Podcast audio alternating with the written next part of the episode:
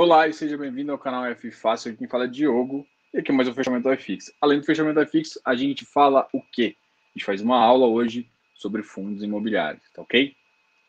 Então a gente vai começar agora, como sempre, falando um pouquinho das notícias do dia e depois a gente faz também uma avaliação dos itens do iFix, beleza? Depois a gente parte para aula e dúvidas. Qualquer dúvida que você tiver também, eu tô, o chat está aqui, tá aberto. Fique à vontade para colocar aqui no chat e vamos seguir aqui, beleza?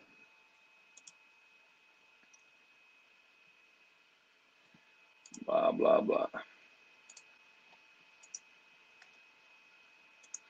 Deixa eu só verificar um item aqui. Gente, vai falando aí se o som tá bom, o som tá legal. Se tá tudo tranquilo, tudo na paz. Qualquer coisa, a gente vai conversando aqui. Hoje a gente teve boas notícias do Ibovespa, né? gente vai comentar um pouquinho do Ibovespa aí. E aí, Roncato, tudo bem? Tranquilo. Vamos vamos seguir. Hoje vai ter aulinha. Até já preparei o material aqui. Vamos só Deixa eu só ver como é que tá o sinal para vocês. Se o streaming tá legal. Bom, eu vou compartilhar aqui a tela que a gente que eu falo das notícias. Bom, o Ibovespa hoje bateu 100, 105 mil pontos, chegando a 105,650 exatamente. O, uma alta de 1,44%, tá ok?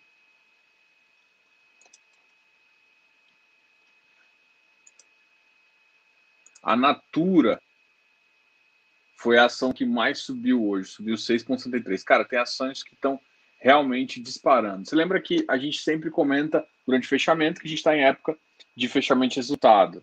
Então, isso é sempre interessante ficar acompanhando, justamente porque a, as empresas, dependendo do resultado delas, tem esse retorno maior ou não. Existe uma reprecificação aí. A gente só consegue avaliar durante é, esse período aqui. Então, com certeza os resultados estão sendo mais positivos do que o pessoal tem iniciado e por isso o Ibovespa continua subindo. O índice que talvez uh, hoje o mercado não foi tão legal foi porque o, dólar hoje subiu 0,31 subiu 0,31%, chegando a 5,18, tá? Então esse foi o item um pouquinho mais complicado aí em relação às notícias Aqui a gente, a gente eu estava lendo aqui também que o Fed mantém os juros da economia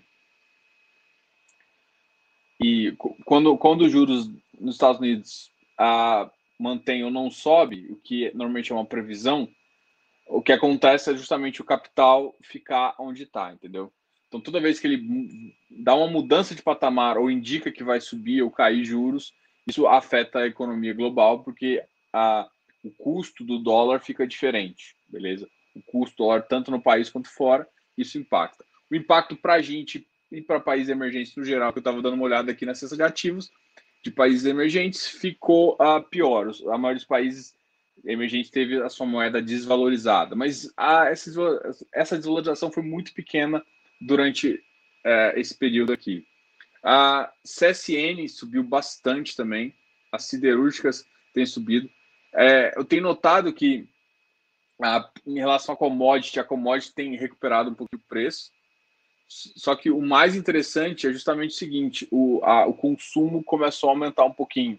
O consumo na China, porque a economia lá começou a voltar um pouco mais forte.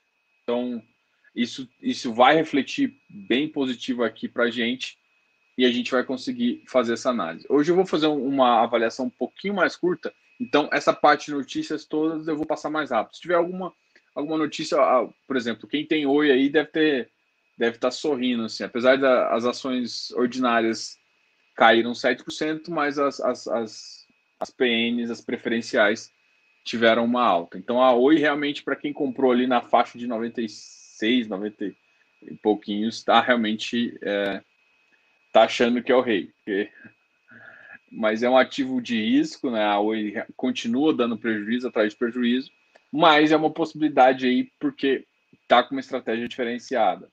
Então, se vai funcionar ou não, a gente exatamente não sabe, mas é tipo um long shot e se você quer arriscar, pense mais no, no longo prazo aí, mas realmente a Oi não, não, não tem demonstrado, uh, em termos de resultado, né, uma recuperação. Mas em termos de organização, ela tem melhorado, estratégia tem melhorado também. Uh, ela está vindo muito mais forte com essa parte de fibra. Então, é uma estratégia aí que pode funcionar e se você topar o risco, vale a pena. Então agora a gente, eu vou, vou compartilhar minha tela com vocês para a gente falar, a gente falar um pouquinho. Teve uma notícia meio comédia, assim, não é comédia, mas o Banco Central anunciou que agora vai ter uma, dólar, uma nota de 200 reais.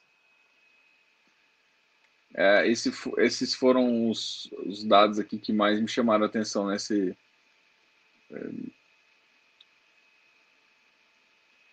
nesse resultado aqui, beleza? Então agora vamos falar um pouquinho do iFix. Vou compartilhar minha tela com vocês. Deixa eu só, só aumentar o tamanho aqui antes. Vamos compartilhar com você. Opa.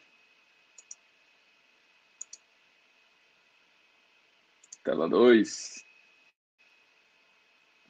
Gente, vocês sabem como é que funciona aqui, então qualquer dúvida, qualquer comentário, vai falando aqui no chat comigo. Ah, eu, aqui a, a, câmera fica voltada para cá, né?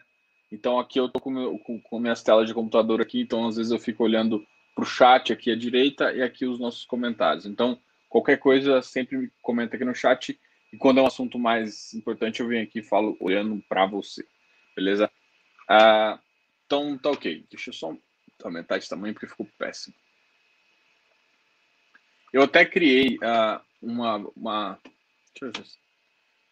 uma planilha para mostrar, mas não está com dado uh, de negócio financeiro. Então, vou manter essa, a gente analisar aqui pela Isinvest por enquanto, porque faz sentido. Agora a gente assim consegue ver e qualquer coisa eu mostro para vocês. Eu acho que a qualidade agora ficou boa, 175% é um número bom. Vamos começar falando do BCFF, que caiu 2,99%. Gente, esse, o BCFF é um ativo que depende das cestas de ativos dele, beleza? Então, não vejo nada anormal, apesar, assim, se vocês uh, me conhecem, eles sabem que o BCFF não está na minha lista de FOFs prediletos. Para mim, ele está abaixo de vários outros FOFs. Eu prefiro HGFF antes de, de, de do BCFF. O BCFF é, talvez é uma implicância minha, porque desde eu já, já conheci esse ativo bem antes, né? É, de dois anos. No último ano, ele realmente teve um, um, um rendimento melhor, tá? Mas olhando o histórico, eu não gosto dele. Eu não gosto. Já já acompanho esse ativo, para mim não faz muito sentido. Ele é um ativo antigamente com a visão antiga, tem, tem melhorado isso, mas para mim ele ainda não demonstrou uma capacidade de melhorar, tá? Então, o BCFF é um que eu sou implicado com ele. Para mim, eu, eu sempre falo dos outros ativos, eu falo do HFOF, RBRF, depois eu falo do MGFF, XPSF e HGFF. Para mim, esses são cinco, os cinco que eu falo. Os dois, para mim, é, que está na minha carteira, são só os dois primeiros, né? O HFOF e o RBRF. Uh, os outros três são que eu gosto também, eu acho interessante, dependendo do, do portfólio. O, o XPSF é o que tem dado rendimento bom, só que, uh, isso for palavras inclusive da própria XP, ele ainda está ele não está maturado ainda, ele não está com a carteira toda madura. Então ele é diferente de um HFOF da vida, com uma carteira um pouco madura. Por exemplo, o RBRF é um ativo que, para mim, logo, logo ele vai bater um patamar um pouco melhor porque ele está com caixa agora, ele tem uma excelente gestão e o, foi praticamente um sucesso a, a, a, emissão. Só que a grande questão é a seguinte: o ativo, né? Depois que passa a emissão, a gente estudou a emissão na semana passada. Depois que passa a emissão, terminou, teve o comunicado de encerramento da, da oferta. Beleza, o que, que acontece? Você ganha um recibo e depois o recibo vira o ativo. Beleza? A gente até discutiu, ah, perante a Receita Federal tudo mais. Eu não vou entrar nesse detalhe aqui, mas o que eu estou falando é o seguinte: na hora que o recibo virar ativo, muita gente está aí vendendo. Então isso faz com que o preço caia também. Então é por isso que talvez esse ativo não tenha ah, subido bastante. Mas A gente acabou falando um pouquinho de FOF aqui, da minha visão de FOF. A XPMOL. XPMOL está numa faixa de 100 reais. Para mim, o XPMOL é um ativo. Uh, hoje ele acabou de anunciar que o portfólio dele está todo aberto. Uh, eu quero ver muito, eu quero ver muito o relatório dele, tá? É, essa é a visão que eu tenho. Eu quero ver o relatório dele. Porque no relatório dele, se o caixa for o caixa que eu esperei, esse ativo aqui vai começar a valer um pouquinho mais. Tá? Essa é a visão. Eu, eu ontem eu fiz um. Hoje eu fiz. Eu, eu fiz, na verdade, na segunda-feira, mas eu postei hoje, uma visão um pouquinho sobre shoppings, né? Então tem muita gente que está perguntando do VISC, do XPMOL, HS, HS, HSML e MOL. Então eu vou falar um pouquinho aqui. No vídeo eu falei da minha tese de, de shopping. A tese de shopping, para mim, ela é coerente, tá? É, a minha, minha tese de shopping é coerente aqui no sentido que uh, eu acredito no shopping para depois eu pensar em um ativo ou outro para fazer recuperação. E aí, dentro desses ativos, eu acho que para mim o XPMOL é o que pode voltar antes para o valor patrimonial. E o valor patrimonial dele também não é tão alto, é na faixa de 110. O VISC, para mim, é um ativo que é muito bom também, só que ele deve demorar um pouquinho mais. Só que o valor patrimonial dele está em 120. Então, uh, eu acho que ele vai passar, quando ele melhorar o caixa, e ele tem tudo também para melhorar o caixa, ele vai chegar numa faixa de 110 para depois atingir 120. Então, uh, o XPMOL também, se você for analisar, eles estavam em ativos entre 120 e 130 antes do Covid ali. Eu, eu acho que 130 é exagero de mercado. O ideal dele mesmo, uh, pagando 0,60 ali, com a condição de mercado que a gente tem hoje, é até 120, né? Ele pagando 0,6, 0,5 ali, é, ele pode muito bem ficar no valor, um padrão de 120 ali, tá? 122 é uma coisa ali que é aceitável. 130 já é muito mais difícil.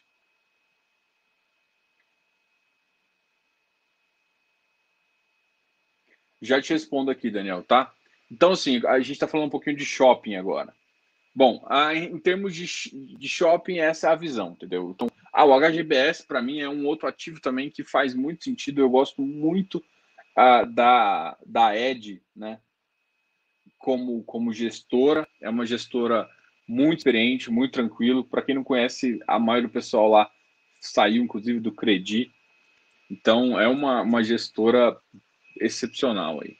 Bom, uh, eu, assim, em termos de XP e VISC, para mim, é, assim, eu gosto dessa tese. Então, eu, eu acho assim, não vale enfiar o pé na jaca agora, porque a gente não sabe quando volta, né? Mas é um ativo que, se você acredita numa tese de shopping, faz muito, mas muito sentido mesmo a gente continuar, tá ok? Então, a XPMOL, eu tenho uma, eu tenho a cabeça, deixa eu só olhar o VISC aqui, o MOL tá na faixa é porque, para mim, o MOL e o HSML, e eu gosto mais do HSML, ó, o MOL está na faixa de 85,80, o HSML 85,79. Para mim, o HSML é melhor. Para mim, esses aqui têm mais potencial, né? Porque ele, a potencial deles aqui, quando voltarem shopping, é voltar para a faixa dos 100, 110. Vamos lá. E, ou seja, o potencial de ganho dele é que é muito maior, né? É mais de 20%. Então, é, sei lá, esse aqui, esses aqui tem. Só que assim, é, não dá para comparar também o XPMOL uh, com, o, com esse ativo. Então, me perguntaram sobre o HSML. A gente, o HSML, para a gente avaliar ele mais detalhado, o ideal é eu abrir a abrir o portfólio dele para a gente avaliar ativo por ativo para a gente comentar. Então, assim, é um ativo que o foco dele está sendo bem interessante. É um ativo que está sendo bem negociado, inclusive o institucional. Eu, eu, eu tenho uma, uma visão boa desses ativos. Né? Para mim, esses cinco ativos de shopping são muito bem geridos, né? Eu estou incluindo agora o HGBS, né? Então, eu, eu é porque a precificação do HGBS é um pouquinho diferente, porque está um pouco na faixa dos 200, né? Então, a precificação dele, só que assim, na faixa dos 200, ele chegou a 270 já. Então, na faixa dos 200, uh, para mim, a, a, faixa dele, 200, está uma, tá uma entrada interessante também, tá? Deixa eu, quando eu começar a falar de, de, uh, de ativos de papel, quando a gente começar a analisar, e sempre vai ter um aqui, o RBRY caiu 1,41%. Deixa eu ver se saiu alguma coisa no RBRY.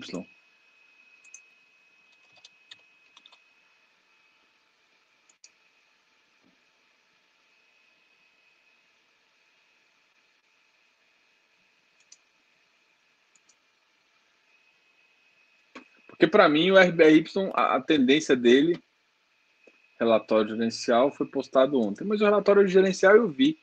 Não teve, não teve nada.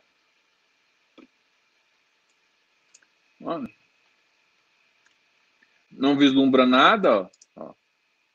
Fundamento é afirmar que não vislumbrou nenhum default na carteira de crédito. Só que assim, qual que é o, a questão do RBRY? Até já conversei em relação a, a ele aqui essa previsão.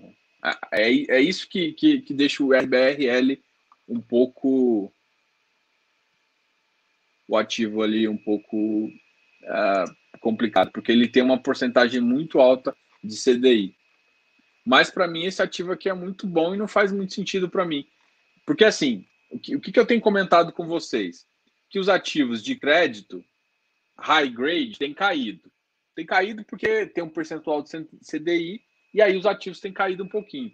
Para mim, esse aqui é um high yield, então ele, ele, tinha, ele não tinha que estar tá com ágil. Por quê? Por que ele não tinha que estar tá com ágil? Ele não tinha que estar tá com ágil porque, por exemplo, o habitat hectare, o hectare, por exemplo, o hectare é o, é o, é o, é o mais fácil de falar, porque ele está dando um resultado ainda muito bom durante, durante a crise. Ele está dando 1,1, 1,2% de, de, de, ao mês, entendeu? É um dividend muito re relevante. Então isso faz sentido ele pagar, todo mundo querer pagar um ágio. E para você ver, o hectare teve um sucesso, para mim, eu considero um sucesso muito alto na, na emissão. Tá tendo, tá tendo, tá, está tendo, né? Porque ainda não terminou. Está tendo sucesso muito alto na emissão. E, só que o perfil dele é mais IPCA e, e, e, e GPM. Esse aqui é um perfil mais CDI. Esse é o único, não vou dizer assim, eu, conversei com o pessoal da RBR já. Qualquer coisa, vejam a live aqui. E aí você vê que eles falaram um pouquinho em relação que na verdade não é eles que escolhem, eles verem, eles conhecem a operação e o cara topa o CDI ou, o IPCA. E a maioria do pessoal que ele topou aqui foi CDI. Só que para o atual mercado é, acaba sendo descontado. Então, assim, para mim esse ativo tá com vantagem de entrar, tá? Então, assim, a carteira não tem default, tá, é um ativo high yield, não faz sentido ele estar tá abaixo do ágil. Então, assim, qualquer ativo, eu, eu, eu, esse ativo aqui eu não tinha visto que ele tinha caído tanto. Para mim faz muito sentido entrar. Vigir é CDI, gente. Só que assim, ele é um, é um CDI que vale. Eu também. É, esses ativos aqui, ó, XPCI. Agora eu vou falar um pouquinho uh, da sua. Você perguntou aqui, Daniel. Vou comentar um pouquinho, porque a gente começou a entrar já nos. O Vigir nos de crédito. O Vigir e o XPCI são créditos. O XPCI foi um que, para mim, foi uma meio que, eu vou chamar de decepção aqui. Ele era um ativo que, para mim, era para ser um middle risk e eles acabaram tornando ele um high grade. Tanto é que, para mim, não faz sentido XPI e MXRF. E, e, o que não faz sentido também é o XPI valendo menos que o MXRF. Entendeu? Para mim não faz o menor sentido. O MXRF ainda tem alguns ativos lá que que estão caros. Ah, o XPCI tem uma carteira muito mais limpa, muito melhor. É um ativo que, pelo que eu entendi, eles pretendem aumentar um, aumentar um pouquinho de high grade, o que faz, que é o que eu sempre quis nesse ativo aqui, para ele diferenciar, porque hoje em dia tá um produto, os produtos são muito similares, né, o MXRF. Só que até me perguntaram isso, por que que então se o dividend de um tá, não sei o quê, a minha justificativa é simples, é porque o MXRF todo mundo é um valor de 10 reais, é mais aceitável, então é, muita gente quer comprar só por isso. E, e, porque na verdade não faz sentido. Agora, o Daniel que perguntou, eu vou acabar falando de alguns ativos. RBRR, para mim, é o melhor ativo uh, de high grade, né? É, ele, porque ele faz uma mistura de, de CDI, PCA e GPM. Ele paga em torno de, de CDI mais 3. Para mim, é uma boa atenção, pensando aí numa numa taxa de 2,25, ele dá mais que 200% do CDI, tá? Então, 5% é um, é um ágio é, interessante aí, é um ágio não, é um rendimento interessante. CT, CPTS. O CPTS foi para mim um ativo que ele errou nas emissões, tá? É um ativo bom. Deixa só eu ver pelo preço aqui, que, que eu acho que às vezes fica mais fácil de eu te mostrar pela entrada aqui. Ver se no Google vai estar. Tá. Eu quero mostrar o gráfico.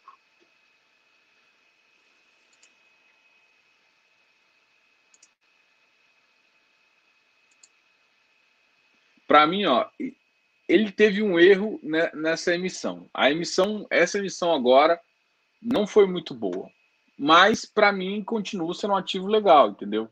Então, assim, é, tanto é que eu acho que esse ativo aqui eu até aumentei posição também. Eu tenho uma posição média dele, na verdade, é, é um ativo que eu acompanho. Antigamente ele chamava CPTS 11B, né? É de balcão, para quem não conhece, é a maioria das pessoas.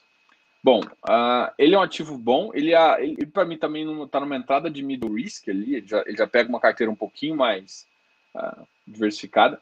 Assim, é, você está perguntando. Eu, eu, entendo aqui que o Daniel, qualquer coisa escreve aqui. Você está tá balanceando o crédito, né? Então você está pegando essa parte de crédito. Isso aqui só tem crédito, né? HGCR, MXRF, RBRR e CPTS, porque só, nessa carteira é só de crédito. Então, a, o RBRR eu gosto, eu acho que ele tem um risco-retorno maior. O HGCR, ele é um ativo clássico. Para mim, também, ele está sendo muito descontado aí no mercado. Eu não vejo o motivo dele estar tá com, com, com essa, essa queda tão grande aí. Para mim, ele vai recuperar, ele, ele vai voltar para uma faixa mais aceitável aí, pelo menos. Abaixar de 100 não faz muito sentido na minha cabeça ele. É, vamos ver se o HGCR subiu hoje. MXRF subiu um pouquinho.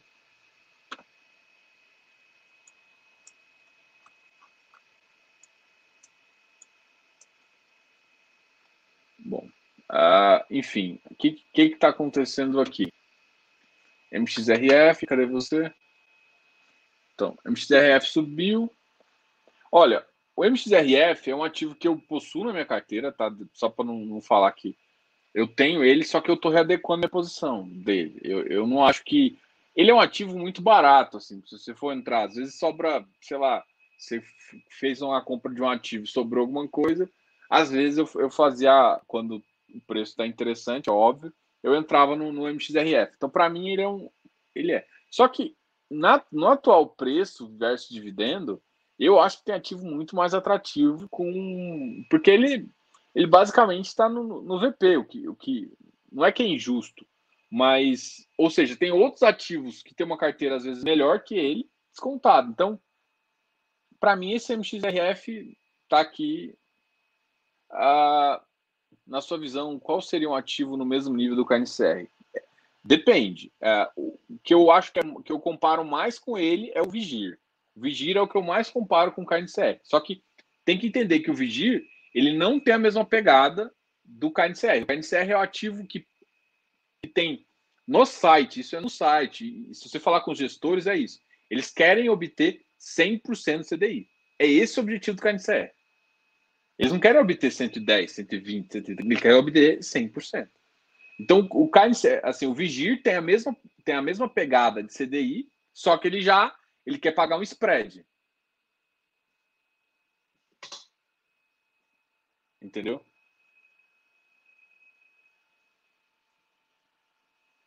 É... Bom, aqui, então, assim, o Vigir é o que eu acho que é o, é o mais próximo ali. Só que, assim, em termos de, de, de segurança, talvez o KNCR é, é uma a carteira talvez mais segura, para, talvez seria do HDCR, né? tirando KNCR, Canip, esses ativos assim. Agora, olhando uma carteira só CDI, a carteira que mais se assemelha em termos de CDI é o Vigir, que aí ele também é 100% uh, ah, em CDI. É, pelo menos é esse ativo. Eu, eu tenho uma visão em relação a esses ativos que, cara, eu sempre comento aqui: crédito tem que ficar no VP. Crédito bom. Porque, gente, é, é, é, é dinheiro um ativo, tipo, ah, mas pode dar default. Cara, a maioria do, dos ativos, se você olhar uma carteira, principalmente as high grades, a maioria não tá mais com risco tão alto quanto às vezes teve há um mês, dois meses atrás. Então, se for pensar nisso, Pô, por que, que eu vou dar deságio agora? Entendeu? Então, ah, mas eu vou entrar agora e pode cair. Pode, pode cair muito mais. Cair em CR pode cair. Mas, na minha opinião, não faz sentido ele estar, tá, entendeu? Tanto é que, é, se você for olhar, até o Kiné, quando foi fazer a emissão, e eles devem estar segurando justamente por causa do preço, é, a emissão deles teria que ficar no VP, entendeu? Não, então você busca mais segurança, eu entraria no HDCR. HDCR. Aí, se, se você quer um pouquinho mais, uma pegada um pouquinho mais de yield, aí eu pegaria o RBRR. Porque, assim, é, o CPTS ele já, já tem uma carteira mista. O MXRF tem umas, tem umas tranqueiras lá. É, então, eu não é, eu sou fã. O XPCI também é um ativo bom, tá?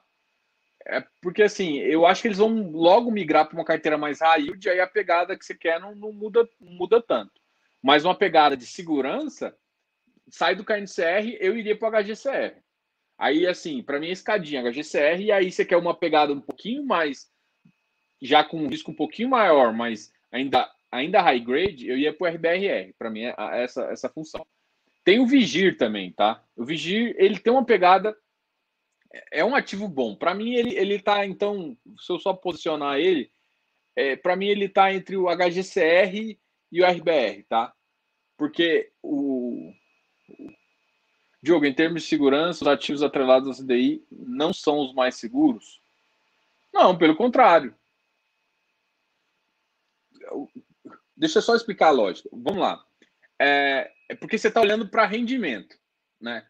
É, vamos pensar o seguinte: quem toma a dívida. Vamos pensar em quem toma a dívida. O que, que você quer? Você pegou um empréstimo. Você prefere pagar mais ou menos? A resposta todo mundo fala: eu quero pagar menos. É a mesma coisa do empreendedor. O CRIS tem que pensar que é um papel que certifica uma dívida. Então, para o empreendedor, o que, que é mais fácil pagar? Um, menos taxa ou mais taxa? Então, os ativos que têm taxa, que a taxa é menor, para mim, eles são mais seguros. Porque a gente está vivendo um momento de crise, o cara está precisando de dinheiro, e se você cobrar uma taxa alta, eu posso ferrar com a operação por conta dos juros. Porque ele tem que ficar pagando juros. E eu acho que. Vocês viram a live da Habitat? É, Habitat, o, o, o Eduardo Malheiros foi muito claro. Como é que funciona assim, uh, um CRI? Você tem um patrimônio separado ali, por exemplo. Ele citou um exemplo de 100 mil, vou citar mais ou menos o exemplo que ele, que ele falou lá. É, vamos supor que, que, quem paga a PMT paga com 100 mil. É, a PMT é a amortização mais juros, principal os juros. E aí o cara começou a cair. Você concorda que, se, por exemplo, se o juros for muito alto, se o cara tá, tava 200, estava recebendo 200 mil, e de repente, por conta do IPCA, o IGPM ficar mais caro, em vez de pagar o 100 normal, ele tem que pagar 150, e você concorda que nessa época a, a, a, a receita caiu, ele pode não, tá, não conseguir pagar porque o GPM está caro. Em contrapartida, é, ou seja, se, se, se um pouquinho, por exemplo, o do CDI, ele estava pagando 100, agora pagou 80, mesmo que a receita caiu, a operação ainda está tranquilaça, segura. Então, assim, taxa de juros atrelada ao CDI, para mim, dá mais segurança para quem está tomando empréstimo. Tá ok? É que assim, quando você está do lado do investidor, você quer mais taxas, você quer mais juros. Por isso que eu acho que o pessoal tá, tá, tá, tá desprezando um pouco essa carteira de CDI. É, todo mundo está olhando para o rendimento e todo mundo está esquecendo que rendimento não é tudo. É, carteira de segurança é melhor. Então, ah, mas você está falando então você passar comprando só CDI? Não, eu não faço isso. Mas para mim, os CDIs hoje em dia eles, eles têm por você pagar menos juros, eles, eles, eles têm uma vantagem, porque eles não, não oneram tanto quem tomou o empréstimo, quem tomou o, o, o CRI, entendeu? Então, essa é a visão. Ficou claro aí? Porque, ou seja, você me perguntou assim, Diogo, em termos de segurança, os ativos atrelados ao CDI não são os mais seguros por conta de taxas baixas. Para mim, a resposta é: são os mais seguros por conta das taxas mais baixas. Agora, para o investidor, é uma bosta. E aí, o que, que acontece? Aí você tem que lembrar que o, que o fundo é fechado.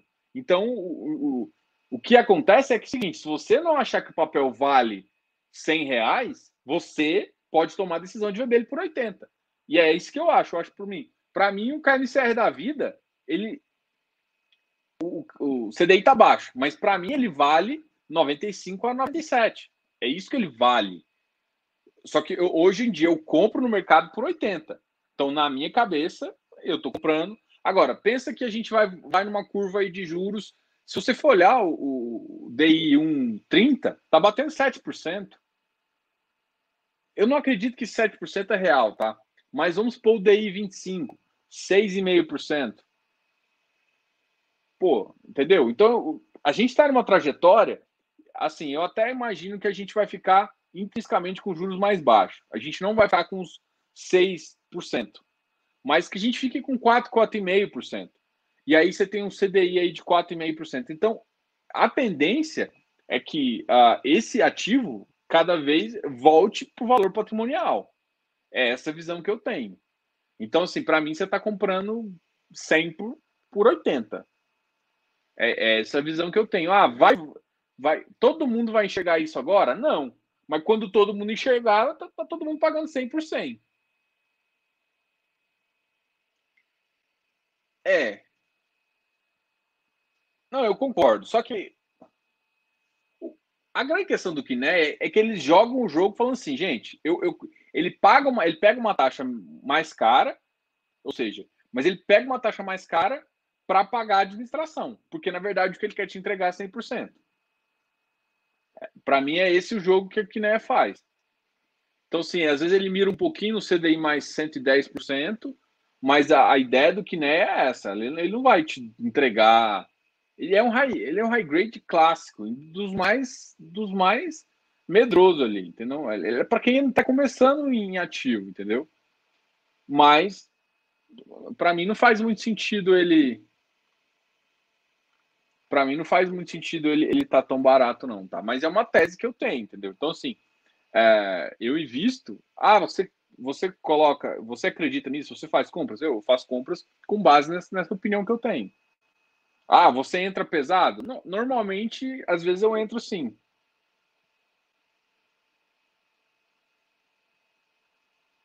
Marcelo Kimur, estou meio nervoso com as quedas. Tenho MCCI, MGFF, BCFF,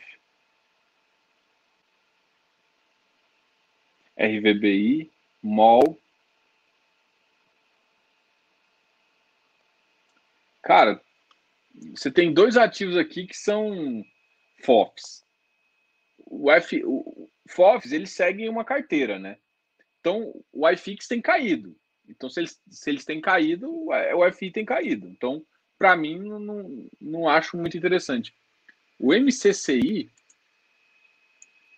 Putz, MCCI, eu já vi esse ativo.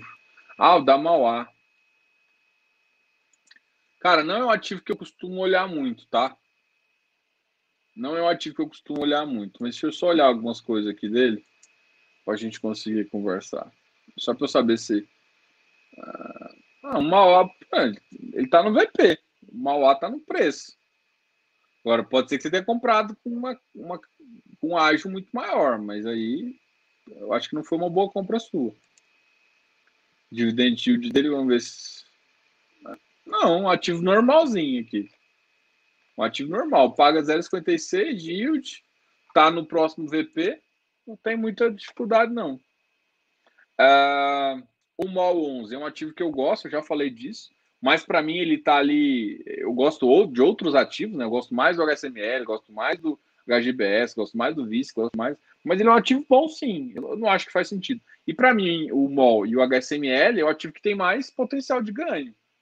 Mas nervoso com a queda, assim, é que se você achar que vai voltar no próximo mês, cara, desculpa, mas não vai voltar, não. O mol da vida, cara, o, o, BCF, o BCFF e o MGFF, eles só devem voltar por um padrão mais acima quando o iFix começar a voltar, quando a sessão de ativos. E para mim, só vai voltar quando o fluxo de caixa voltar. Não vai ser no segundo semestre, não. Vai ser provavelmente no primeiro semestre. E assim, é, se, você, se, você, segue aqui o canal, você sabe que a minha opinião sobre o, o, o BCFF não é muito positivo, não. Eu não sou muito fã desse ativo, não. Não sou mesmo. Ah, Rio Bravo, renda varejo. Cara, esse ativo aqui eu gosto também. É que assim, novamente, eu também. A Rio Bravo é uma que é, eu também não acompanho muito, tá?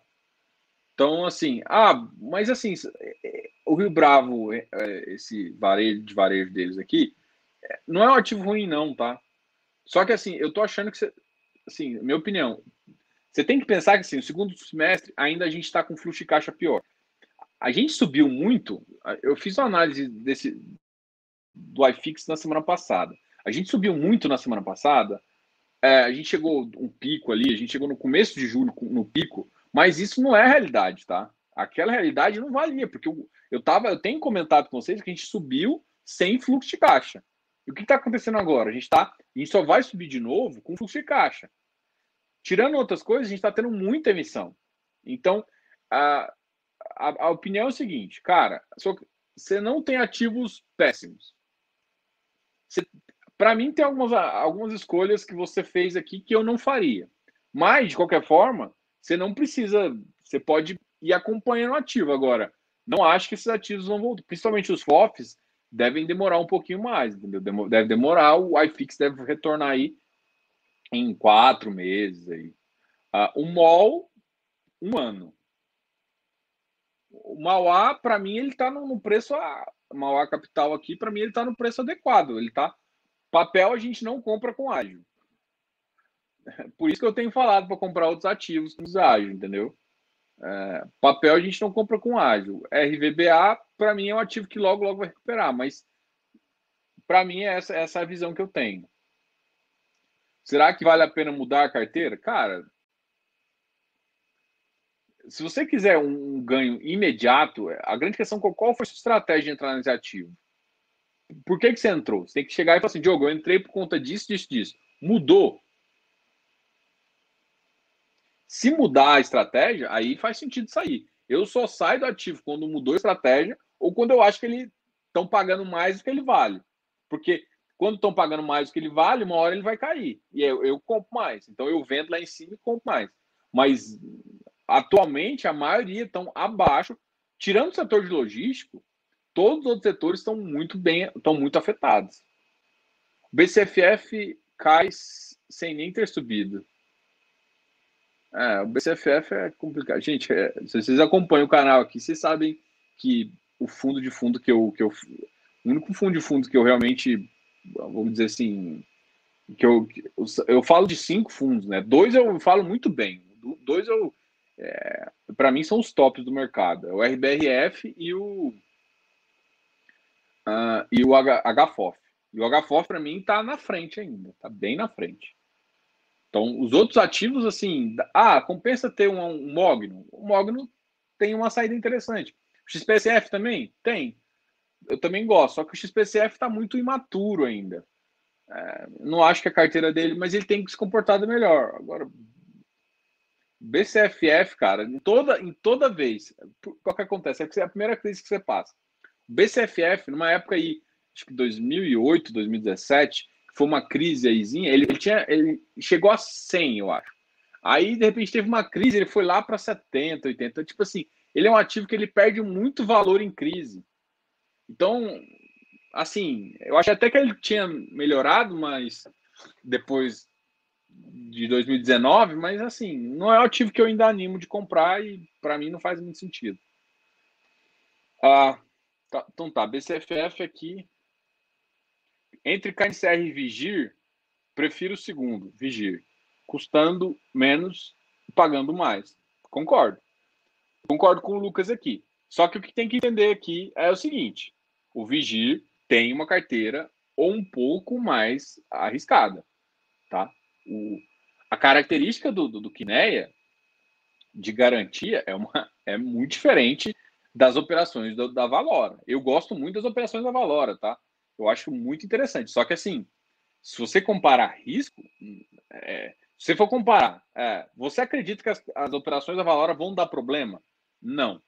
É um ativo high grade, essas operações são muito bem estruturadas, então não. Mas vou comparar risco-valor a KNCR, o KNCR, o, o risco é, é, muito mais, é muito menor, muito menor. Tá? Então, assim, realmente, se você for, for olhar é, entre os dois, eu também, se você for, assim, se você for escolher um para essa tese, né? Não faz sentido você sair comprando Deus e o mundo, né? Compra HGCR, KNCR, não sai. Foca num que, que dá mais certo. Ah, Diogo, eu acredito na sua tese. Qual que eu vou escolher? KNCR, HGCR? Qualquer um. Escolhe um, entra nele e faz. A grande questão é o seguinte: o HGCR e o KNCR são os ativos os mais populares na bolsa. São muito utilizados, principalmente o KNCR, ele é muito utilizado como como liquidez. Você tem que entender isso. O fundo está usando, tá? Não é pessoa física. O fundo, muitos fundos usam o KNCR como liquidez para não deixar, porque o objetivo dele é 100% CDI, então ele consegue entregar isso e aí muitos fundos fazendo isso. Então, quando os fundos voltarem a comprar esse ativo em termos de liquidez, e muitos ativos tiraram o KNCR da, dessa liquidez. Então, muita gente, tem, isso tem que entender. O KNCR era um ativo que estava em quase todas as carteiras, quase todo mundo diminuiu posição ou saiu completamente por conta de liquidação, por conta de várias coisas. Então, é, é um dos motivos desse KNCR estar tá tão baixo. Então, à medida que as pessoas começarem a entender que realmente é a, o ativo vale aquilo lá, isso vai voltar. Ou que os fundos comecem a, a, a voltar a alocar no KNCR. Tá? Uh, Vini.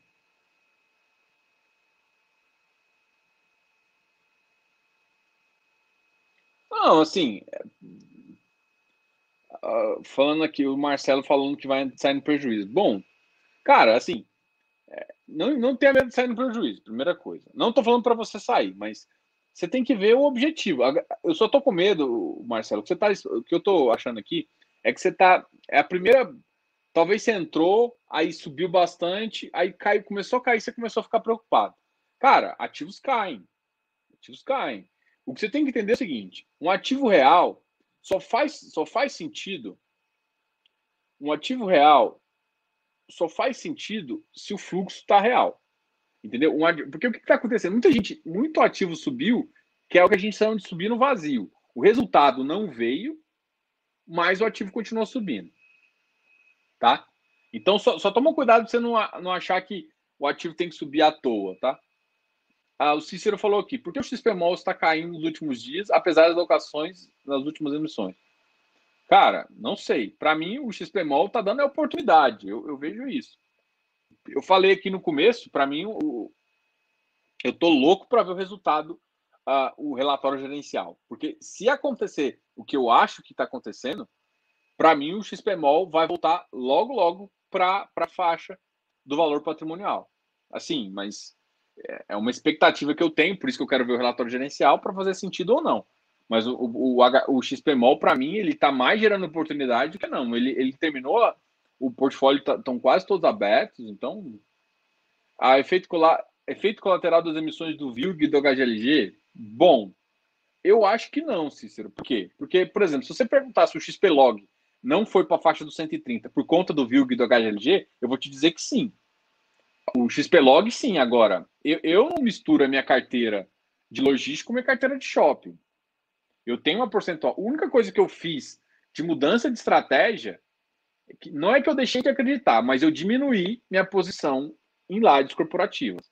Eu diminuí assim. Você vendeu? Não. O que, que eu fiz? Eu aumentei a minha posição em shopping e aumentei minha posição em logístico, principalmente logístico. Então, eu acabei diluindo a minha posição de, de, de, de lajes. E essa vai ser a minha intenção para o próximo. Eu vou baixar a minha lajes corporativa. Porque eu deixei de acreditar? Não, porque eu não quero ficar tão exposto. Porque hoje em dia eu vejo, eu acredito, eu acredito ainda no, no, no ativo, mas a minha visão é essa, entendeu? Então, o que, que eu fiz? Eu eu tô entrando nas emissões que eu acho mais interessantes de logístico. Se você for olhar, eu vou entrar em várias, assim, eu, eu, essa é a minha ideia. Então, eu estou diminuindo minha posição sem vender, tá? Eu estou diminuindo porque eu estou aumentando a posição. Então, assim, é, eu não misturo a minha estratégia de shopping com a minha estratégia de logística. Então, para mim, não faz muito sentido alguém que venda um e entre no outro. Mas pode ser. Pode ser que alguém fale assim, eu prefiro entrar, sair no prejuízo aqui e entrar no logístico. Pode ser? Pode, não dá para ser. Eu, particularmente, não misturo. Eu acho, por exemplo, o XPlog não tá. Não tá... Porque, para mim, o, o que eu olho é o setor. XPlog está caindo, o MOL está caindo. Para mim, todos os ativos de shopping estão caindo. Então, ou todo mundo está saindo de shopping para comprar outra coisa, entendeu? É uma teoria. Ah, efeito colateral das emissões do VILG e XPlog. Ah, condições normais, a cota deveria ficar entre os dois. Bom, a cota do XPlog para mim é em, é em torno de 130, tá?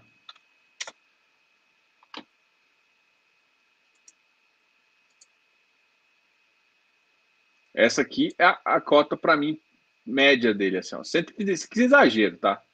Então deixa eu colocar um ano aqui. Isso aqui para mim não existe, tá? 140 não existe, não. Esse ativo para mim tem que estar tá valendo, ó, vamos lá, janeiro. Para mim tem que estar tá valendo isso aqui, ó entre 130 a 128. É, esse, esse é o, que o XP mal vale. O VILG, o VILG, com a nova carteira, para mim, vai estar tá do mesmo jeito. Aí, ó, para mim não vale 130. Para mim ele também vale 130. O VILG o, e o XPMOL, para mim, é o ativo que. Eu, eu, a minha, a, a, o objetivo aqui é 130. O HGLG, para mim, já é diferente. O HGLG, ele tem uma visão, para mim, HGLG, em 180, se eu não me engano. Deixa eu só confirmar aqui, porque tem tempo que eu não. O HGLG, eu tô de olho em comprar ele a 155. Eu quero comprar ele na missão. A missão, quem tá, quem tá na missão tá feliz demais, velho. O spread tá muito bom, o ativo é muito bom. Ah, 196, vamos ver aqui, ó. Ó, para mim, o ativo normal, o preço dele normal é esse aqui, ó. 180. É, 170. 180. Ah, ah. Entre 180 e 190.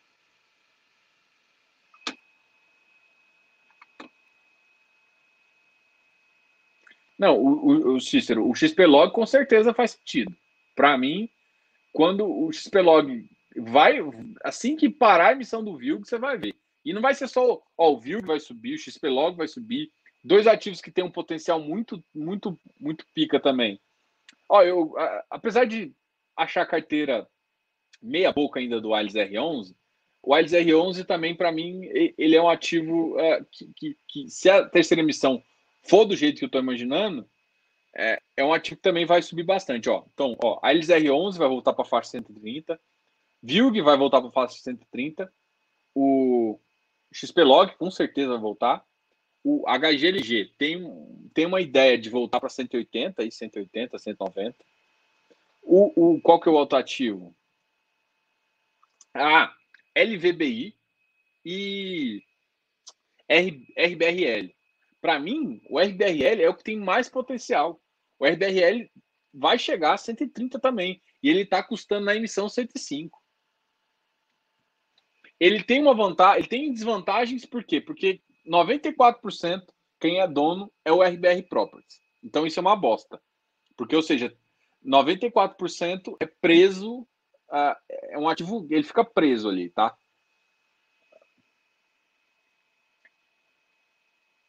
Sim, não tem liquidez. Não tem liquidez. Mas é um ativo que, para. Só que assim, o RBRL é um ativo que eu ficaria de olho por quê?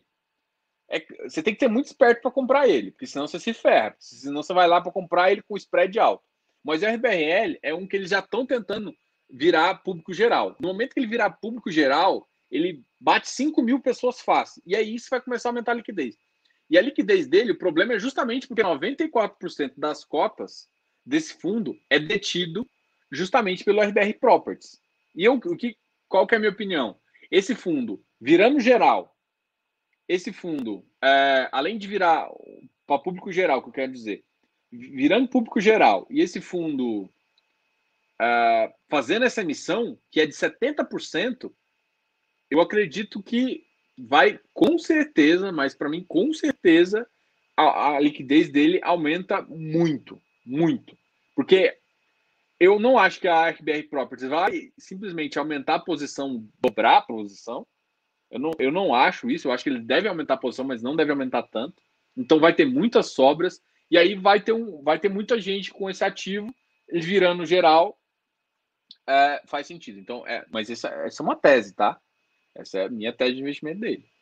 Mas se você for olhar aí, assim que ele virar, assim que ele virar, sair de qualificado, para mim ele vai mudar de patamar. Gente, eu só não falei do quem está positivo, né? Vamos lá falar só um pouquinho do quem está positivo, só para a gente terminar aqui. MGFF subiu para 95. Alguém reclamou do MGFF? Olha, Marcelo, o MGFF subiu. Você deve ter comprado a cento e pouquinho, né? Cento e lá vai cacetada. Esses ativos tem que tomar muito. FOF tem que ser complemento de carteira, tá? Mas, ó, para mim, ó, MGFF, cadê o. São ativos que tem que estar próximo aí de, de 96 até. Cadê o XPSF também?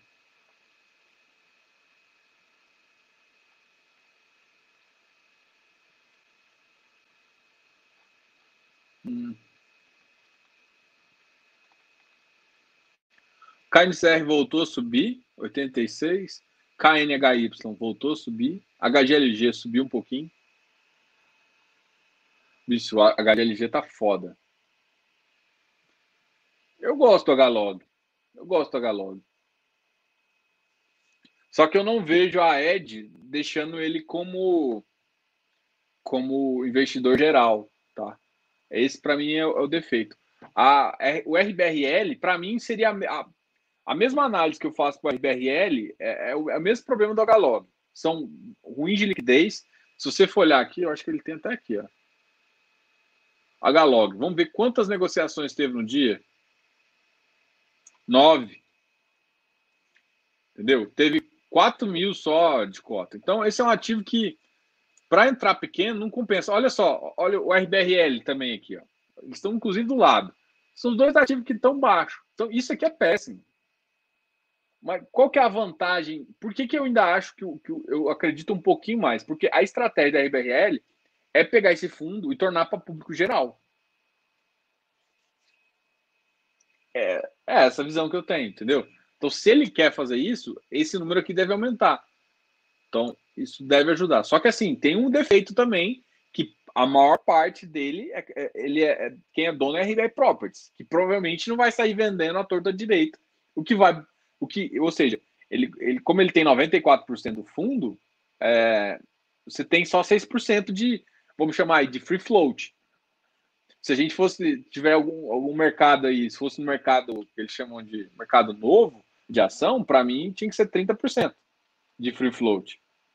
Tá? Então, sim, esse ativo não tem. Então tem o RBRL, eu tô falando, tá? Mas para mim o HLog também é muito bom, tá?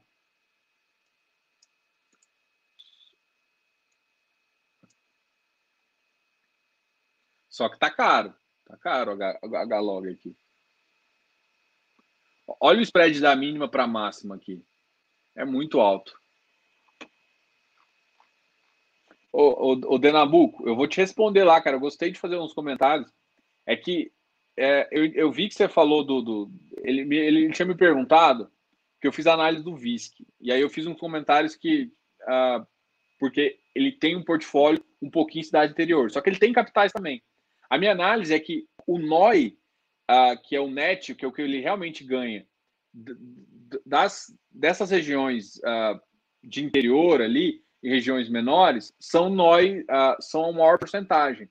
Então, por isso que eu considero que ele demora um pouquinho, ele tem um portfólio que demora um pouquinho mais a, a recuperar, tá? Não que é um portfólio ruim, só, só tô falando assim, que em termos de renda per capita, para mim, ele é um ativo que demora um pouquinho mais. Ah, tal, total. HGLG, XPIN, o XPI nem caiu de novo, já subiu. RBRR, 99, Vigip 99. O Vigip é um que está melhorando liquidez, né? Deixa eu olhar aqui. O problema do Vigip também era liquidez, vamos ver aqui. 78, não, ainda está com liquidez baixa. Que bosta. Vigip é outro que está com baixa liquidez. Bom, a Tegar, Tegar tem emissão. Ah, inclusive essa semana a, o ativo da semana que a gente vai fazer a análise do Pegasus. Falar da emissão dele, tá? A emissão. Eu, eu olhei o prospecto, olhei o ativo. E para mim é um fundo de desenvolvimento aí que eu acho bem legal aí. A Vigip RBRR. Bom, beleza, gente. Aqui eu acho que eu... vocês têm mais perguntas, porque a gente está, na verdade, eu... a gente está fazendo a, o iFix, fechamento, mas tirando as dúvidas aqui que todo mundo está no chat. Tá, eu vou até voltar aqui um pouquinho para mim, e agora a gente vai começar a falar justamente da. É, deixa eu ocultar aqui. A gente vai, vai começar a falar a, justamente passos para identificar FIs. Tá ok? Deixa eu só achar um negócio aqui no, no site do canal, que é justamente. É,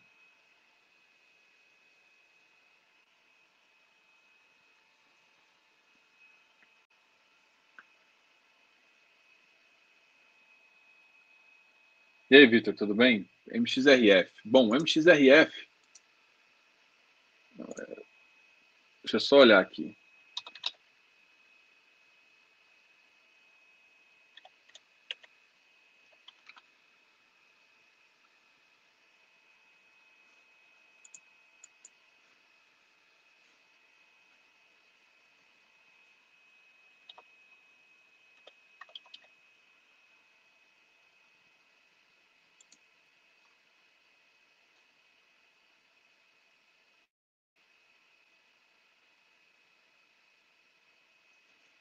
Deixa eu só mostrar aqui. Eu estou olhando o MXRF, Datacom. Deixa eu olhar a Datacom.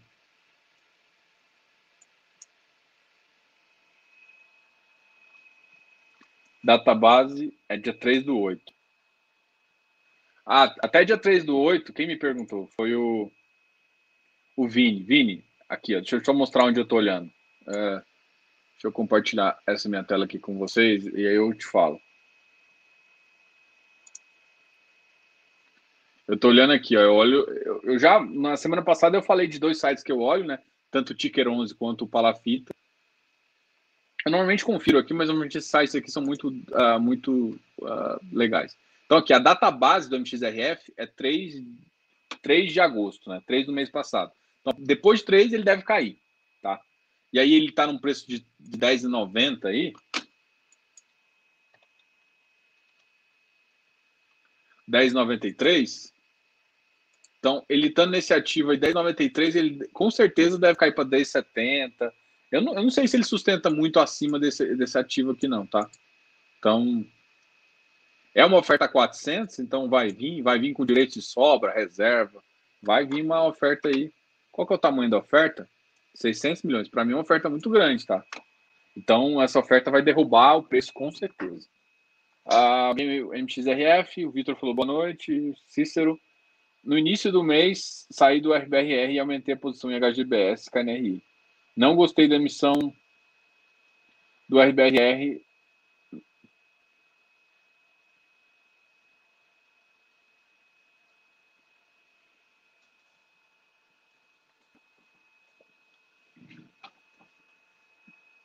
É, eu te entendo, Cícero, eu te entendo. Só que eu, eu, eu, eu acho que o RBRR, pegar RBRR e colocar em HGBS, KNRI, ele tem visão diferente para mim, tá?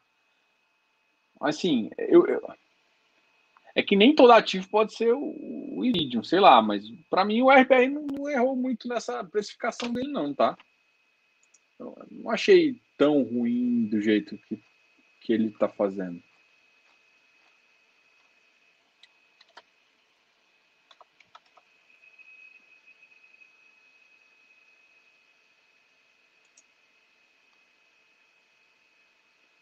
Tô achando tão ruim, não, tá? Deixa eu só me colocar aqui também. É, eu, eu, eu deixo mais uma estratégia um pouco diferente. Deixa eu só mostrar para vocês aqui. O tema da aula de hoje veio daqui, tá? Deixa eu só mostrar para vocês. Vou botar aqui o fórum. E a gente vai começar a aula. Ah, você hoje comentou sobre o MXRF, SPCI, falei, comentei. Eu, inclusive, acho que você que fez a pergunta pelo Instagram, Vitor. Eu até fiz essa, eu fiz um comentário aqui mais cedo. Depois dá uma voltada lá e você consegue enxergar depois. Mas eu fiz esse comentário aqui que para mim não faz sentido. O XPCI tem um ativo melhor e está mais barato e com dividend yield melhor do que o MXRF. Só que o MXRF é mais famosinho. ele tem um ativo a 10 reais e tudo mais. Só que a grande questão é que o, M, o, o XPCI ele ainda vai aumentar a posição de high yield, o, o middle risk dele. Quando ele fizer isso, pode ser que aí ele, eles mudam a característica. Mas por enquanto eles estão com característica muito semelhante. O que eu acho total cagada da XP. Não faz muito sentido ser dois produtos que se competem. E ainda, por exemplo, para mim é cagada. Enfim. Aqui eu estou querendo mostrar para vocês o tema, tá? Deixa eu só me tirar agora. Vai... Que aqui a gente tem esse, esse. Eu vou até colocar aqui de novo para vocês. Compartilhar post. O que está acontecendo, Diogo? Não sabe mexer no próprio site, é foda, né?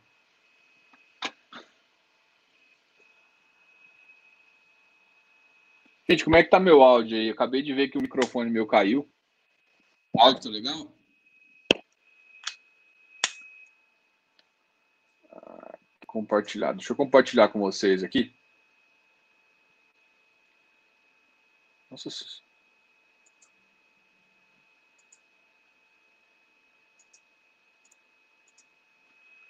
Então, assim, quem quer a tema da próxima aula é só ir nesse site aí e colocar, tá ok? Então é o seguinte, aqui ó, me per... o Eder veio e me perguntou, falando, fala do CVBI.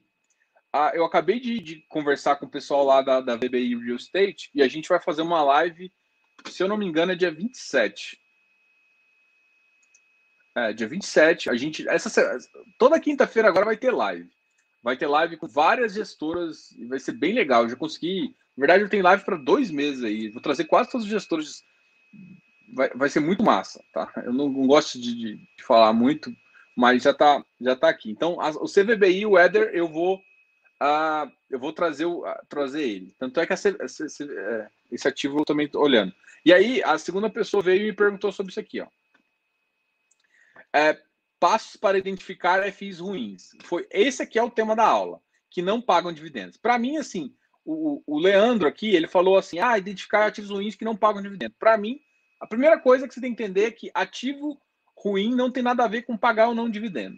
Primeira coisa que aí a gente vai falar da aula, mas o que eu, o, que, o tema dessa aula de hoje é justamente identificar FIs, tá ok? Uh, alguém falou aqui, MXRF, XPCI, áudio ok.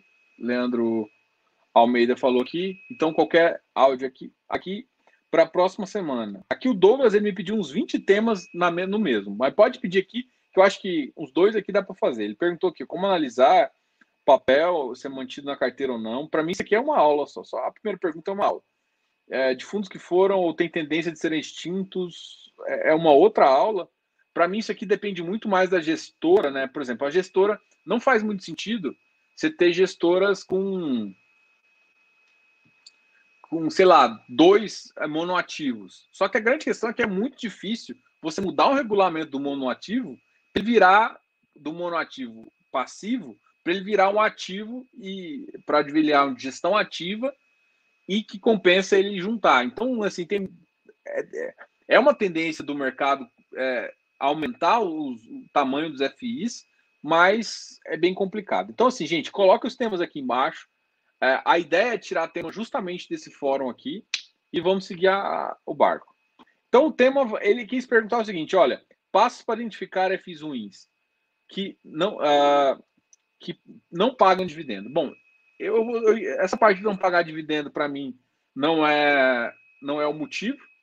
Então a gente vai começar aqui, vou até escrever aqui, hashtag aula 2, tá? Aula 2. Então, assim, gente, tudo que eu falar na, na, na aula 2, depois vocês. Eu já até coloquei a senha para vocês aqui. Olha só quanto que eu sou legal. Beleza. Uh, tem esse fundo, tá sofrendo com CDI. Sim, tá sofrendo. Tá tudo sofrendo com CDI. Hoje, todos os ativos que estão lá, aqui. Então vamos falar aqui. Qual que é o básico, uh, justamente? Eu fiz. Aqui tem três videozinhos curtos sobre como comprar FI e algum, algumas metas aqui. Mas basicamente, a gente sempre, eu sempre falo dessa aqui. Uh, passa para identificar FI. Bom ativo, boa localização ou boa administração. Eu tô perguntando. Eu...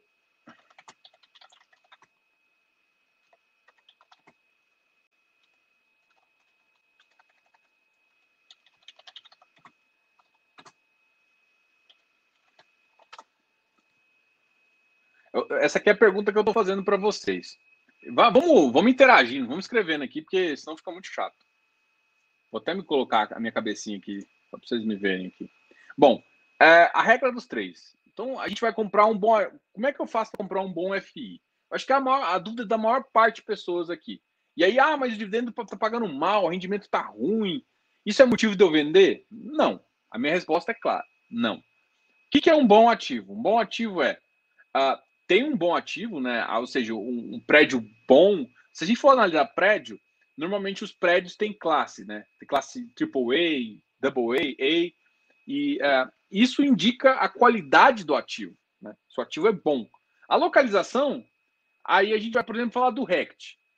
O RECT é um ativo que ele pega ativos classe A, né?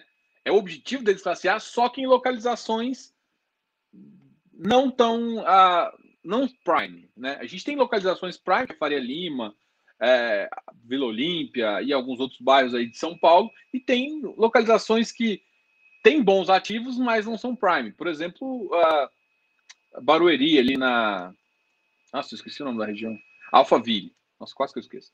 Então ali, é, essa é a característica do fundo. Ah, Alphaville, a localização é ruim? Não. Só que a estratégia do fundo depende da localização. Então, a localização não é ruim, só que a localização é boa. Alphaville é um, é um excelente bairro. Só que você entendeu o seguinte: que numa estratégia onde você quer um dividendo ou um, uma, uma taxa de ocupação menor, mais rápida, essa estratégia não condiz com o RECT. Mas, por exemplo, não, eu acredito Lá é um bom ativo, a localização é boa, mas eu tenho, eu sei que lá é um ativo que, se a, a, a ocupação bagunçar, é um ativo que, que vai demorar um pouquinho mais. Você sabe disso, então você está tranquilo. Então, boa localização e bom ativo depende do seu entendimento também da, do, do que é do que é, do que é a estratégia. Do, de quem? A estratégia de quem? Da gestão. Tá? Então, é essa aqui é a análise básica. Eu estou falando aqui, em algum momento eu falei de rendimento? Não estou falando de rendimento. Estou falando, não, não falei de rendimento nem de dividend yield. Então, para mim, às vezes, o rendimento é consequência de um bom ativo. É consequência. E outra, você não compra, às vezes, Diogo, você compraria um ativo que tem rendimento zero? Dividend yield zero mensal? Por que não? Por exemplo, eu vou, vou citar um exemplo que é fundo de desenvolvimento, tá? Tem, hoje em dia, por exemplo, o Tegar tem uma, uma, cara um pouco diferente. O Tegar ele tem uma cara de fundo de desenvolvimento, ele é um fundo híbrido. Híbrido multi-estratégico, porque tem uma estratégia de CRI e ele tem uma estratégia de desenvolvimento dentro do fundo. Vou falar de um fundo de desenvolvimento clássico. O desenvolvimento clássico, ele quer desenvolver, então ele compra, um, às vezes, um, um lote e o lote demora sete anos para ser construído ou, ou para ser vendido. É, ele tem baixa liquidez e o dividendo de repente é zero. E ele comprou às vezes por, sei lá, 100 e dois anos depois ele está vendendo por 200. Então a porrada do, do, lucro vai vir tudo numa tacada só. Então, assim, o que vale é sua, a sua visão junto, tá, tá alinhada com a gestão. E dividend yield não é o que manda. Porque às vezes o fluxo de caixa é zero. Mas a estratégia é essa. Entendeu? Então, assim, ah, às vezes também, vou citar o caso do shopping. O shopping, a estratégia do shopping é ficar caixa zero? Não. Mas o que, que acontece? Deu uma pandemia, o caixa está zero. O valor vai, vai, vai compensar? Vai compensar essa questão. Mas o que mais acontece? O que acontece é que é o seguinte: se o fluxo de caixa não cair, a gente, a, a gente começa a analisar o ativo só pela reposição desse ativo. Porque, gente, montar um outro shopping, é um custo é muito caro. Então, tem atração que é pelo pelo rendimento e tem uma atração que é pelo ativo. A primeira coisa que eu falo para vocês é confie em ativo, localização e rendimento. Depois, você pode escolher é, entre ativos com dividend yield maior? Pode. Eu não, eu não acho que dividendo, dividendo rendimento ou dividend yield tem que ser uma escolha. É, é, ela tem que passar, você tem que saber quanto que está pagando, justamente porque você não pode pagar caro. E quem te mostra que está caro é o dividend yield. Porque se o dividend yield estiver muito próximo do, do, do, do, tesouro, do tesouro, esse ativo não está compensando para você. Se tiver com spread baixo ou nulo, pode ser que não compense. Entendeu? Em momento algum aqui a gente conversa sobre rendimento, tá? Vocês concordam comigo? Coloca aí sim ou não, pelo menos umas três pessoas para eu continuar com esse assunto aqui. Vocês estão me escutando, gente? Pelo amor de Deus. Bom, se não estiver falando, eu vou continuar aqui. Bom, ter, terceiro, o que, eu chamo de boa gestão? É difícil, por exemplo, para quem não conhece o mercado, é complicado definir uma boa gestora, tá? Quem não conhece, cara, eu, eu vou dar um. Vai nos maiores, sei lá. É uma bosta, porque você vai perder um monte de oportunidade, mas você não consegue ainda identificar. Por quê? Porque a identificação passa por histórico. O que é histórico? Track record e experiência. Ah, Diogo, mas tem, teve, uh, por exemplo, uma gestora que acabou de sair com um fundo. Ou ela tinha um fundo. Vamos falar, por exemplo, da, da Pátria. A Pátria tem um fundo de, eh, no setor de real estate, né, um, de, de prédio, e ela está entrando com Pátria Logística. Pô, o track record de um vale para o outro? Não, mas mostra uma experiência da gestora, que é diferente de uma gestora que acabou de entrar no mercado imobiliário. Então, tem diferença. Então, assim, o track record de uma vale para outra? Não vale, não vale. Mas já dá uma experiência. Por exemplo, é, eu vou, vou, citar aqui o RBRR, por exemplo. O RBRR, é, eu entrei depois teve a emissão do RBRY. São a mesma coisa? Não, uma característica high yield e outra característica de crédito high grade. Totalmente diferente. Mas o seguinte, eu sabia da capacidade da RBR de entregar, de fazer operação. Isso para mim é o diferencial. Então, assim, a, gestora ela me mostrou competência na, nas emissões que ela teve sucesso de um ativo que para mim era similar, né? É, é, um ativo de crédito, e isso me mostrou e me deixou tranquilo em acreditar no portfólio. É mais ou menos dessa ideia que eu, que eu sigo. Um outro um exemplo, outro exemplo para mim é o Vigir. O Vigir é um ativo que eu ele tinha me mandado bem, assim, né? É que vocês estão olhando para o Vigir agora, mas o Vigir sempre foi um ativo muito bom. É um ativo muito bom, só que o preço hoje está tá, tá, tá, pior, justamente por conta do CDI. Beleza, o Vigir é um ativo bom. Quando a Valora lançou o Vigip, com, eu olhei, analisei a viabilidade, para mim falei, cara, massa. E eu sei que a Valora vai conseguir gerar a operação para entregar essa viabilidade. A grande questão é o seguinte: ativo de crédito é muito difícil. Por exemplo, o cara solta uma viabilidade. Você tem que ter confiança que o cara vai conseguir realmente fazer aquela operação. Entendeu? Porque o que manda num ativo de quem está gerando crédito é a capacidade de gerar crédito, a capacidade de gerar crédito contínuo, de boa qualidade, com boas taxas. E isso, gente, vocês não têm noção o tanto que é difícil, tá? Então, assim, histórico, transparência. Transparência é uma coisa que também você tem que conhecer com o tempo. O que, que é? é se a gestora passa todas as informações, se ela tem um canal de comunicação legal, ah, como que ela chama a assembleia, se ela transmite informação para todo mundo, se ela participa ah, de, de, não, não acho que participar de live é uma definição de boa gestão ou não. Mas ah, quanto mais a cara ela dá, ela, às vezes ela pode fazer o podcast dela, falar. O que ela tem que fazer é ela comunicar você. Você tem que se sentir tranquilo de saber exatamente qual é a estratégia. Porque você tem que alinhar, por exemplo, o Rect é, ele tem uma estratégia totalmente diferente do HGRE. É estratégia diferente, tá? Ou seja, o que, que eu estou querendo te falar? É, é, você tem que entender, a estratégia do RECT é esse ativo classe A em regiões não prime, mas regiões boas.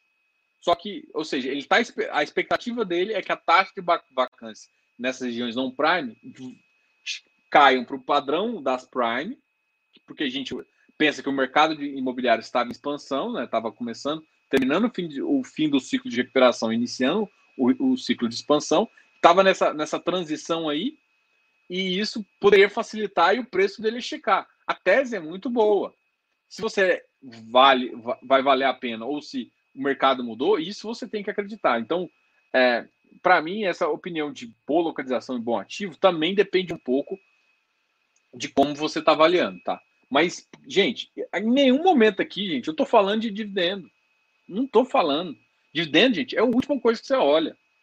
O rendimento em si. Depois você olha o dividend yield, só para você saber se você não está fazendo cagada. O que, que eu estou falando fazendo cagada? Porque, por exemplo, você vai pagar. Eh, você vê um ativo aí que é, tá pagando um dividend yield bem baixo, 0,20. É, você não pode pagar um prêmio muito alto por ele. Não pode. É, é essa a questão. Só que chega um ponto. Aí que tá o X. Eu nem vou escrever isso aqui, porque isso aqui tem que ficar gravado só na aula. Vou até puxar meu rosto. Tem duas diferenças, gente. Então, a primeira escolha. Ai, cadê você? Nossa, eu não tô achando meu mouse aqui. A primeira escolha é o seguinte: você primeiro define essas três ideias. Então, você tem um bom ativo, uma boa administração e uma boa localização. E você está alinhado com a estratégia da gestão. Porque se você não estiver alinhado, não adianta nada. Beleza. Aí duas coisas vão considerar. Aí você vai começar a olhar, beleza. Aí você vai começar a olhar para os indicadores. Beleza? Aí você olha para os indicadores. E como é que você olha para os indicadores? Você vai olhar para o VVP, blá blá blá. Para mim, o VVP te indica o seguinte: se o mercado está pagando menos, por exemplo, o mercado de crédito está com VVP baixo, certo? O que, que para mim isso significa? Isso significa para mim que o mercado de crédito está tá em dúvida. É justo. É justo. Eu acredito que o preço que o mercado está pagando é o justo. Só que é o seguinte, você concorda que uma hora, qual é a tese? Ah, ele está fazendo isso porque o rendimento aqui está baixo. Quando o rendimento aqui subir, e deve subir, ele não vai ter esse negócio, o valor vai voltar para o normal. Então, essa é a visão que eu tenho. O que você tem que entender é que rendimento você olha para definir uma entrada, não para você é, escolher um ativo. Entendeu a diferença? Para escolher ativo, você não olha Aí beleza. Por que, que você. Porque o, a, o preço. Aí, aí para mim começa a dar atração. Porque tem ativos para mim que eu não entraria num preço caro, por exemplo, o HGLG. HGLG é um ativo que eu gosto. Mas eu não pago 190 dele, não pago 180, não pago. Para mim, é um ativo excelente, boa gestão. Para mim, um dos melhores ativos de logístico. Tem vários lojistas para fazer isso. Mas, por exemplo, eu nunca tive uma posição alta nele. Por quê? Porque para mim ele sempre foi muito caro.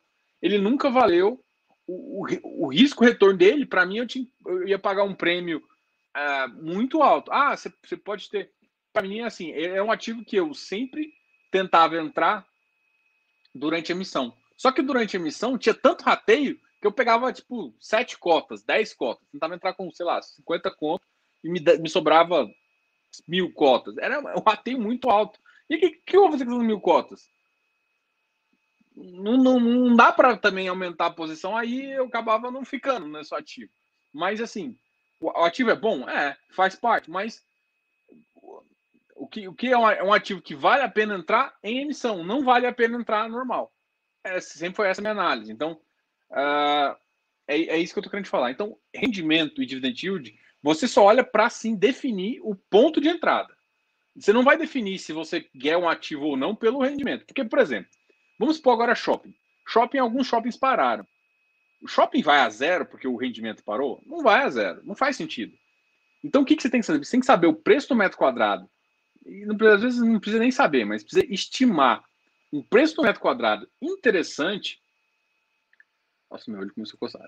Interessante justamente você falar, putz, cara, a partir, a partir de um certo momento, mesmo que a renda zere, o ativo ainda tem um certo, um certo interesse, só que você tem que saber que a renda um dia vai voltar. Então, é, você tem dois patamares. Um ativo que tem um fluxo de caixa constante, e aí sim, você olha basicamente o dividend yield constante, e depois, se o ativo zerou o rendimento, você esquece, esquece dividend yield para entrar. Você vai começar a olhar custo de reposição, é, metro, preço por metro quadrado, e aí, ou seja, você vai avaliar quanto você queria pagar no metro quadrado daqueles ativos. É mais ou menos isso que eu estou falando. Então, assim, é, quando o fluxo de caixa está constante, sim, esquece, esquece preço de reposição, esquece tudo isso aqui. Você vai analisar o ativo, uh, você vai analisar apenas o dividend yield para você versus tesouro direto. Tá ok? Então, dividendo.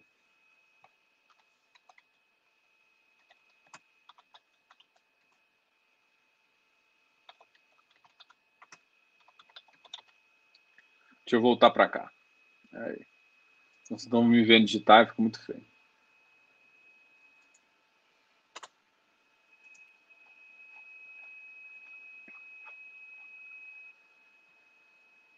Então aqui o rendimento ele é, é, é usado para definir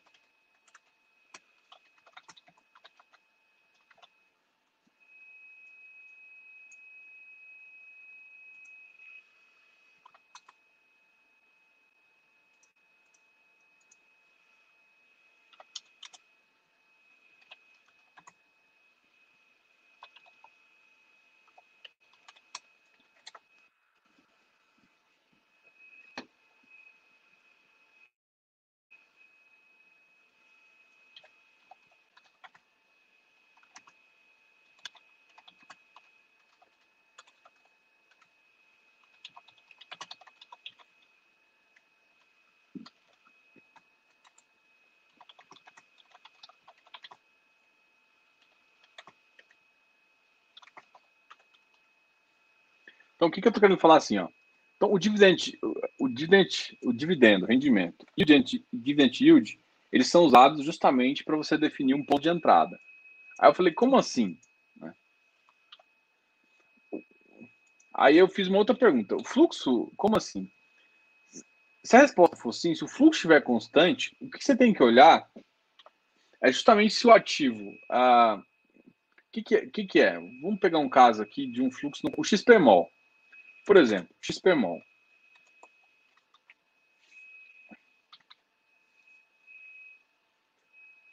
XPMOL está com fluxo constante? A resposta, fluxo constante. Vamos lá, exemplo.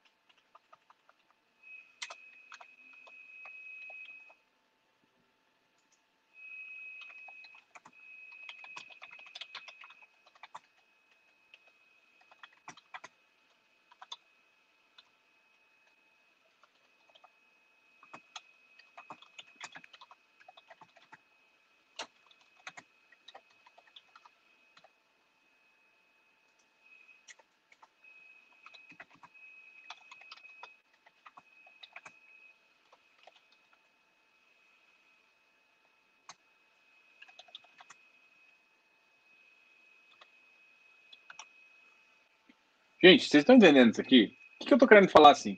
Aqui é mais ou menos para definir um ponto de entrada.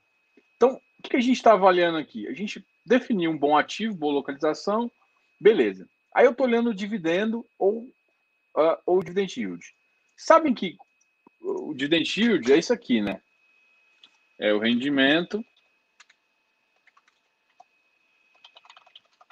dividido pelo preço. Quando a gente está falando de aluguel, você concorda que a tendência é que o rendimento fique constante? Ou seja, o que, que muda aqui? O preço. Essa taxa aqui, esse percentual que é uma taxa, essa taxa aqui é a que eu comparo com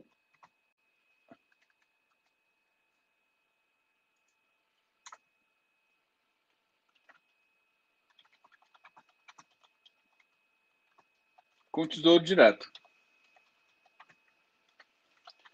Mas por que você está falando de Tesouro Direto? Justamente porque o Tesouro Direto é a minha referência de taxa atrativa ou não. O XPMOL, por exemplo.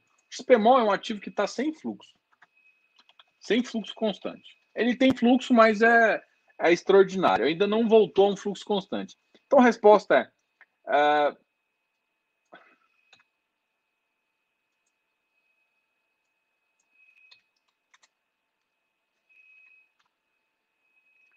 ele está sem fluxo. Se ele está sem fluxo, o que, que eu tenho que fazer? Eu tenho que avaliar, esque eu esquecer o rendimento.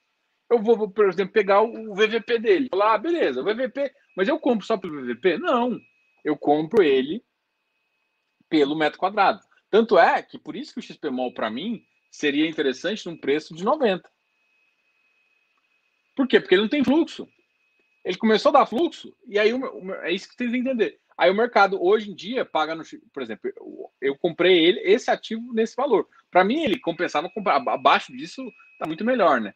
Mas quando eu vi uma melhora e ele estava nesse preço, aí eu acreditei mais nesse ativo. Entendeu?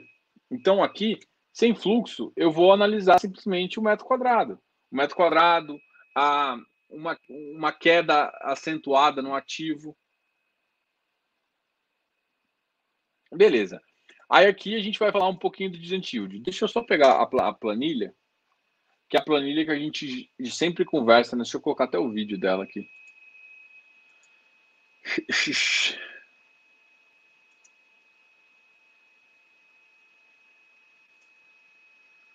Deixa eu só responder umas perguntas aqui enquanto eu estou olhando. Um fluxo de caixa contínuo e constante, sem grandes variações, pode ser indícios de boa gestão e administração? Pode, pode, mas não é o único. Porque, por exemplo, você pode. Uh, eu vou dizer, por exemplo, HG, o Credit Suisse, é, ele faz muito isso. Ele sempre pagou, tentou pagar um valor nominal ali e de vez em quando ele dava essa, ele pagava a diferença. Mas ele era o único que fazia isso. Assim. Tem alguns ativos não que tentavam fazer ajustes mensais, mas no geral dava mais ou menos o, o, o preço. Ah, o que eu quero dizer é o seguinte: é, o ativo é, pode pode, né, é, não ter essas características e ser bem administrado. Mas, por exemplo, o Credit Suisse ele é justamente isso. Se ele está um fluxo constante e, e, bom, ele tem realmente um indício de que ele é muito bom. Então, a grande questão é o seguinte: o, o que eu quero te falar é só o seguinte: se ele perder, se ele perder por um acaso um inquilino e cair um pouquinho, isso não vai tornar ele imediatamente ruim. É só essa questão que você tem que entender. Então, ele não volta a ficar é, imediatamente ruim. Beleza? Então, é por isso que eu falo que sim, mas não necessariamente. Porque ele pode ne, temporariamente ficar com, com, uh, com uma vacância alta e deixar de cair um pouco o fluxo, mas depois voltar ao normal. A Rio Bravo tem fama de boa gestora, mas achei o webcast bem fraquinho. Selecionam perguntas fracas e o mais engraçado é que possui ótimos fundos, tem um RBVA, mas agora é turbulento. Douglas, é, eu, eu, posso até causar uma confusão com o que eu vou falar aqui, mas eu não gosto de Rio Bravo, não. Eu, eu vou. É até engraçado, porque assim, eu, tô conversando, tentando trazer eles aqui também, mas eu acho que eles nem vão vir. Mas assim, é, eu falo. É foda falar isso. É, não é que. Não é, a Rio Bravo, para mim, não é uma gestora ruim, tá? É uma gestora boa. Boa para média. Mas, para mim, ela não é. Para mim, assim, a Rio Bravo, ela não é a Quineia ou o Credit Suisse não, eles não são. E, ou seja, para mim eles sim que ser. Ele está numa pegada tipo 20. Entendeu? Ixi, caiu minha tela. Estamos escutando? Voltei. Ufa. Então, para mim, a Rio Bravo, ela tinha que estar uma pegada um pouco 20, um pouco. É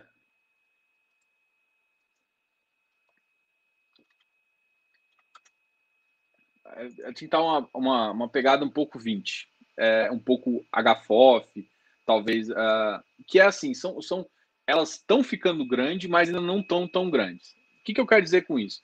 Aí o Bravo, ela tinha que dar mais entrega. É esse o problema que eu tenho com a Rio Bravo. A Rio Bravo, para mim, ela, ela é antiga e tudo mais, mas ela ainda, para mim, ela não tem o nome do Credi, não, não, não tem as entregas que fazem, não, não entendam isso mal. Para mim, ela entrega o, o, básico. A grande questão, qual que é meu problema com a, com a, com a, com a Rio Bravo? É que, para mim, eles não são ruins, mas eles só entregam o básico.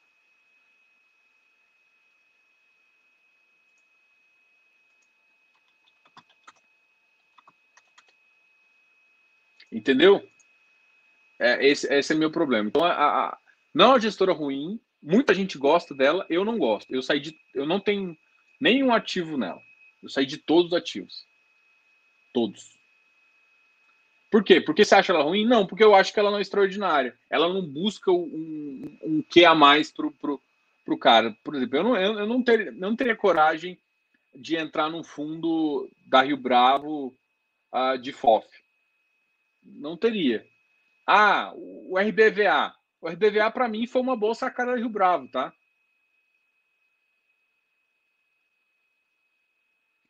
Aí o Bravo, para mim, ela teria uma boa, ela teria que ter. O RBVA foi uma boa sacada, porque ela juntou o RBVA, ela me deu um mix de carteira. Então, assim, foi uma. Ela tem boas jogadas, mas eu não sei se eu não gosto das pegadas dela, tipo, de renovação. Eu acho ela não tão.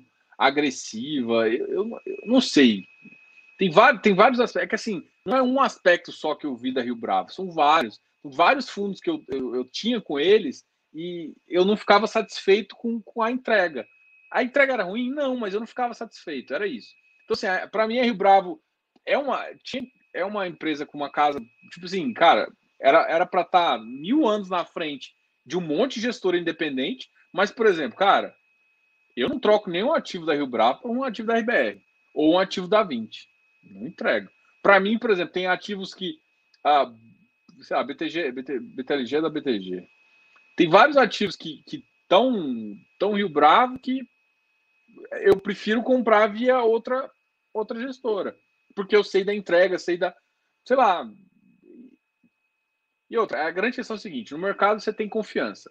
Eu, eu já tive alguns ativos da Rio Bravo e não gostei das ações que eles tomaram. Não gostei mesmo.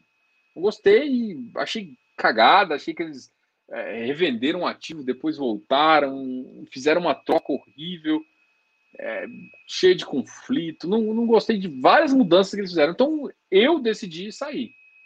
Então, para mim, eles tinham que entregar muito mais. Eles têm um time ruim? Não, não tem time ruim. É uma gestora boa. Não estou falando para ninguém sair de ativos da Rio Bravo, mas eu ah, acho que tem outras gestoras melhores. Se chegar no ponto onde eu ver que o preço de um ativo da Rio Bravo está mais barato, não vai me impedir de entrar. Mas se eu tiver que escolher entre duas gestoras, eu não escolho a Rio Bravo. É, é essa, é essa questão. É, assim, se escolher dois ativos que eu conheço, eu, eu não vou fazer. Acho que depois dessa eles, eles, vão brigar comigo, não vão querer nem saber da minha cara, né? Então, bom, meu canal é pequeno ainda, não posso falar. Bom, é isso, gente. Em relação ao Rio Bravo, é, é um pouco essa a minha opinião. Eu acabei não terminando a aula 2, gente, mas já deu uma hora e meia de aula.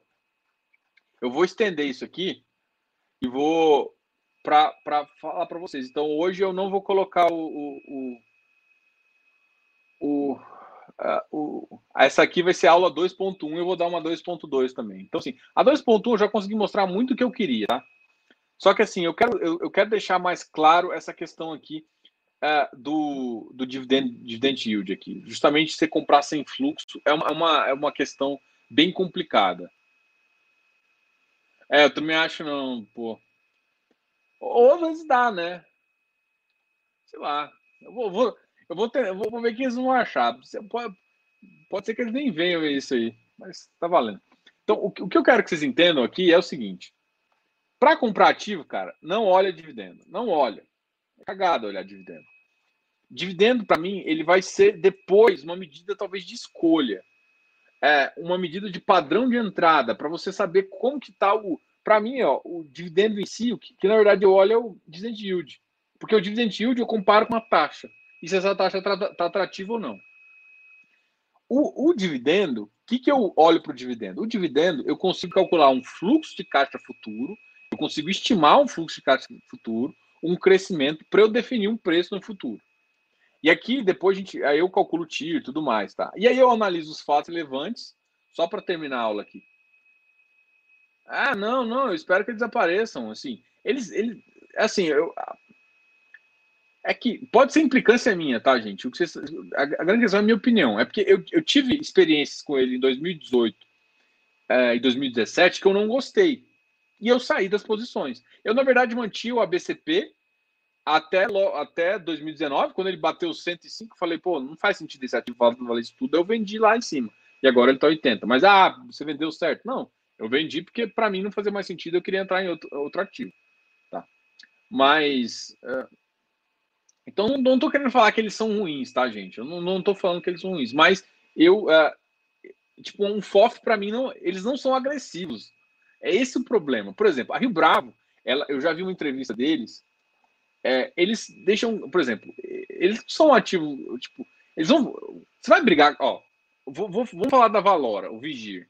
Vigir versus o KNCR. Todo mundo sabe que se você tiver que escolher um, um CDI, e se você for ganhar 100% do, do, do, do, do CDI, é, você vai escolher o KNCR. Agora, o que, que a galera fez? Ela está competindo com, no CDI com o, o KNCR, mas ela paga um prêmio maior. Beleza? Ok. Ela paga nesse prêmio maior, vale a pena. Para mim, a Rio Bravo tinha que pagar prêmios em cima de algumas outras, de gestoras, em termos de, de FOF, em termos de várias coisas, de, de agressividade em conseguir taxas melhores, em conseguir ativos, é, é, fazer retrofits diferentes, que ela não faz. Ela faz o, o, o, feijão com arroz. O meu problema da Rio Bravo é o feijão com arroz. Eles fazem muito bem o feijão com arroz. Então, quem, quem é das antigas, às vezes mantém muito ativo Rio Bravo. Por quê? Porque eles fazem muito bem o feijão com arroz.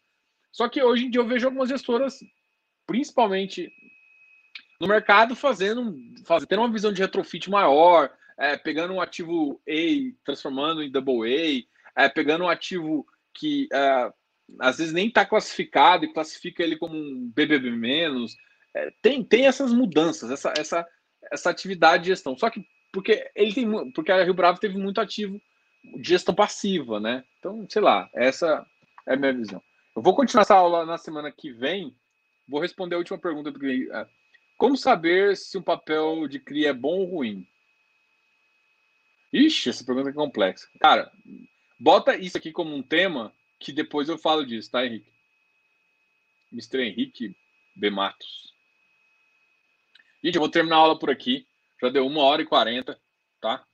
Ah, pergunto porque às vezes. Porque Pergunto que às vezes temos as CRIs registradas nos relatórios, mas só temos os parâmetros de rating. Tem, tem. É, um dos ativos que, que tem vários, tem várias coisas. Uma das coisas que eu, eu por exemplo, por que, que às vezes eu falo que o ativo está em diligência? Eu, eu entro no ativo, eu vejo, uh, eu entro na, como é que chama? Nossa, minha garganta secou aqui, peraí. Eu entro na, Uh, eu tento olhar o termo de securitização do ativo para ver qual que, é, qual, qual que está a amarração dos lastros. Eu analiso realmente a garantia para ver como que está feito isso. Em alguns casos você consegue ver isso pelo termo de securitização, mas nem todas as securitizadoras liberam isso tão fácil. Então você tem que ver o ativo. Eu não entro em ativo que eu não consigo analisar tudo isso. Razão de garantia, que é o que eu acho que para mim é o que define. São duas coisas. Se eu quero, se eu quero, uh, se eu confio no fluxo, eu vou olhar só a razão de garantia. Mas eu olho a princípio, né? O razão de garantia, né? Justamente para saber se, a, se, se, o que ele está recebendo paga a PMT, esse valor tem que ser para mim acima de. Tem muita gente que fala acima de 110, mas para mim acima de 120 é o ideal. É, e depois a gente analisa também a, a o termo de. A, que a gente avalia a, o futuro versus a garantia, tá? São essas duas coisas que eu. Aí, aí faz sentido olhar LTV. Tudo. É porque, para mim, LTLV, garantia é uma coisa muito complicada. Porque garantia muda de preço na hora que você for executar. Então, é essa a minha birra com garantia. Então, garantia é uma coisa que você tem que realmente entender o ativo. E se você não entende do ativo, por exemplo, vou, vou, vou citar um exemplo de lote. O lote, às vezes, ele está sendo vendido por 80 mil. Se der merda, você não vai vender ele por 80 mil, você vai vender ele por 50. Então, quando a gente faz um LTV é, com base num 100, que é o talvez o valor principal, quando ele muda, ele muda toda a característica dele, entendeu? Então, você tem que, tipo, CRI mesmo, você tem que olhar. É, eu olho por operação, eu vejo por operação, eu vejo como é que está a amarração, quais são as garantias e, e que tipo de, de, de, operação é. Então, assim, o LTV para mim é muito. É, é normalmente o mais fraco. O que eu, eu confio muito mais numa operação. É claro que, tipo, se eu tiver que executar, normalmente com pe, pegando lote para trás, normalmente o que acontece é. Vou, vou citar o caso da Habitat. É, a razão que eles usam é justamente os 50. Então, assim, o que acontece é que se a operação não default, você basicamente recebe seu dinheiro de volta. É essa a ideia, entendeu? Uh, desse ativo. Então, você basicamente recebe uh, esse dinheiro de volta. Gente, eu estou falando demais aqui. Não sei se ficou claro, se eu consegui terminar aqui. Então, a PMT, o óleo, LTV, só que o LTV para mim é uma, uma, uma, atividade um pouquinho mais complicada de analisar, porque a garantia muda de padrão. Guardaram caixa na crise e EPO para a própria BTG. Estou com preconceito com BTG. Dois. Ah, não gosto do BCFF também, não. O BTG também, para mim, Tá, depois, depois, depois eu conto do BTG aqui para vocês. Mas eu, BCFF para mim não é um bom fundo, não, tá? Eu não sei nem como que ele foi premiado ano passado. Diogo, legal ter as aulas que, apesar de eventualmente ter, ter temos mais de fazer associação com o caso da autenticidade. Beleza, é, gente, eu vou ter que terminar aqui. É, a, na, na próxima aula eu vou fazer a aula 2.1, eu vou, eu vou colocar isso como tema da aula 2.1, tá? E eu entrego o PDF da aula 2.1 porque eu vou colocar mais conteúdo aqui. Ficou muito, ficou muito conteúdo, ainda ficou muito simplório. Era para a gente escrever mais, mas eu falei, fiquei conversando demais com vocês e não, e não, não, e não, não terminei. Beleza? Valeu. Valeu, galera. Até mais. Boa noite aí. Deixa eu voltar minha cara aqui, só para vocês ver. Ah, só lembrar, gente, quem, quem tá vendo isso pela primeira vez, se inscreva aqui no canal, dá um like nesse vídeo. A ideia é sempre dessa. A gente vai ver todas as quartas-feiras, a gente vai fazer essa análise uh, do iFix, como a gente sempre faz. Eu falo, falo um pouquinho no começo também, um pouquinho de bolsa. Mas se quiserem me perguntar, fiquem à vontade, a gente sempre comenta uh, tudo. E a gente vai ter uma aula. E hoje a aula acabou. Só que hoje a gente falou. Eu gostei dos temas que a gente falou, só que eu quero explicar melhor algum, algum conceito aqui. Eu vou dividir essa aula em duas, tá? Mas não se esqueçam de ir lá no site deixar mais temas. Teve gente que perguntou de CRI, perguntou mais coisas aqui. Vamos, vamos falar, cada tema tentar abordar com calma para vocês entenderem aí e cada vez conhecendo mais sobre esse mercado, ok? Um grande abraço, Diogo, canal FI Fácil. Boa noite aí, pessoal.